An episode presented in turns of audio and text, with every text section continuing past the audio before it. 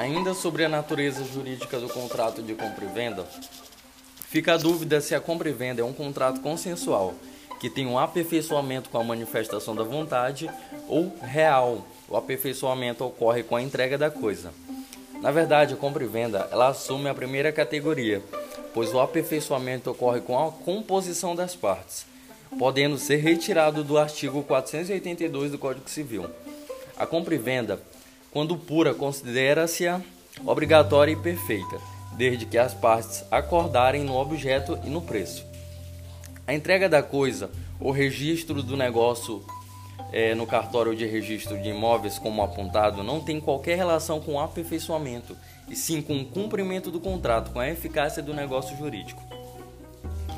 A compra e venda, ela pode ser ainda um negócio formal ou informal. Outra característica do, do contrato de compra e venda é que a compra e venda é um contrato típico, pois está tratada pela codificação privada, sem prejuízo de outras leis específicas. Por diversas vezes, a compra e venda assume a forma de adesão, podendo ser ainda um contrato de consumo nos termos do artigo 2 e 3 da Lei 8078 de 1990, venda de consumo.